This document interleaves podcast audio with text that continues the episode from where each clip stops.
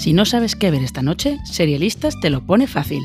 ¿Qué serie veo? Te recomienda una serie si no te apetece pasarte horas buscando por los catálogos de las plataformas de streaming. Y lo hacemos en menos de 5 minutos.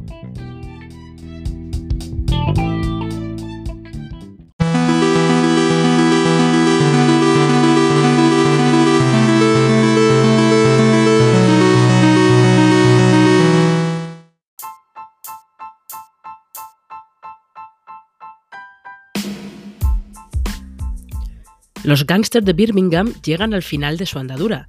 Netflix estrena hoy la sexta y última temporada de Peaky Blinders, uno de los mayores éxitos de BBC en la última década.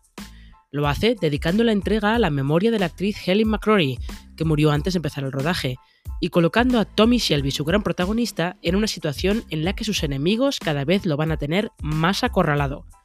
Pero es que el mundo en el que se encuentra la serie no es el mismo de sus inicios de centrarse en una familia mafiosa en 1919 ha pasado a transcurrir en 1934, después de que Tommy haya entrado en política y los movimientos fascistas en Europa están en ascenso. La historia transcurrirá en la Birmingham de siempre y en Boston, a donde llega Tommy buscando las oportunidades que abre la ley seca. Pero las oportunidades siempre conllevan riesgos.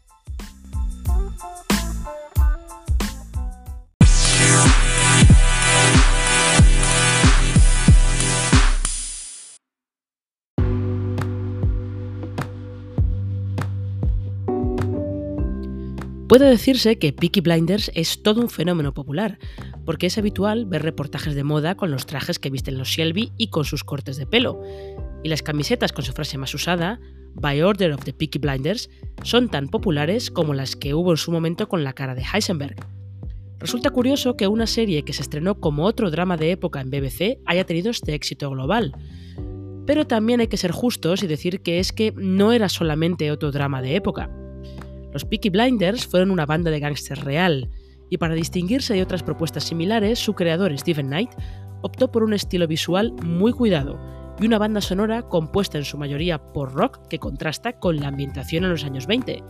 Nick Cave, por ejemplo, es todo un clásico de la serie, especialmente para ambientar sus momentos más importantes. Esos detalles, más la fuerza de sus personajes, acabaron obrando el milagro.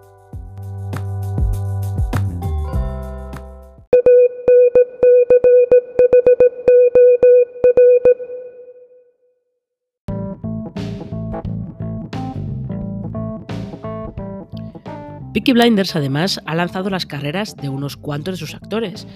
Cuando se estrenó, Killian Murphy quizás era el más conocido de los principales protagonistas, pero ahora podemos ver a Joe Cole como otro tipo de mafioso en Gangs of London y a Sophie Randall como la esposa, con todas las comillas posibles en el siglo XIX, eso sí, de Anne Lister en Gentleman Jack.